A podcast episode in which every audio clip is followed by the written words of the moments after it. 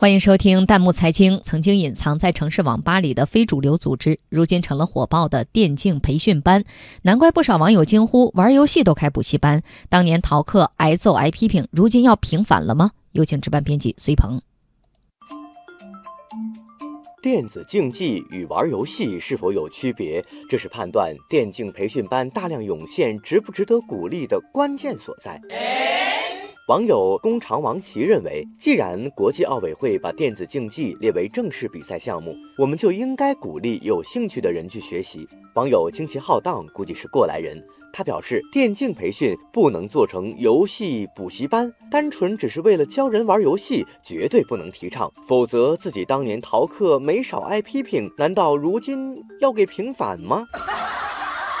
网友惠东小可爱宽慰说。游戏产业的发展也已经是今非昔比，不能用老黄历套用新变化。有需求就会有市场，培训班的出现也是必然。网友征程说，电竞培训班的收费不少，动辄万元，真不知道教学质量怎么样。网友自己的小太阳说，学员的年龄一般在十五岁到二十岁左右，这个阶段是学校教育的关键期，建议家长们要理性，不要一冲动就给孩子报班儿。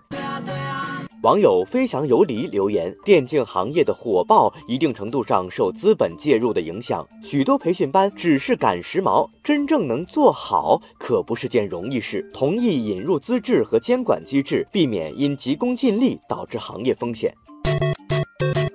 应该看到，搞电竞并不是不务正业，但要坚决防止成为某些人网瘾的借口。作为一项国际流行的新兴体育项目，我们要想在电竞比赛中有所收获，不能靠一时的兴起和盲目的追捧。规范的市场、冷静的选择、合理的培训，或许才能推动电竞产业走向科学良性的发展。欢迎大家关注微信公众号“弹幕财经”，把您感兴趣的话题推荐给我们，或者发表您的观点，参与留言互动，我们将选择有价值、有意思的内容在节目中播出。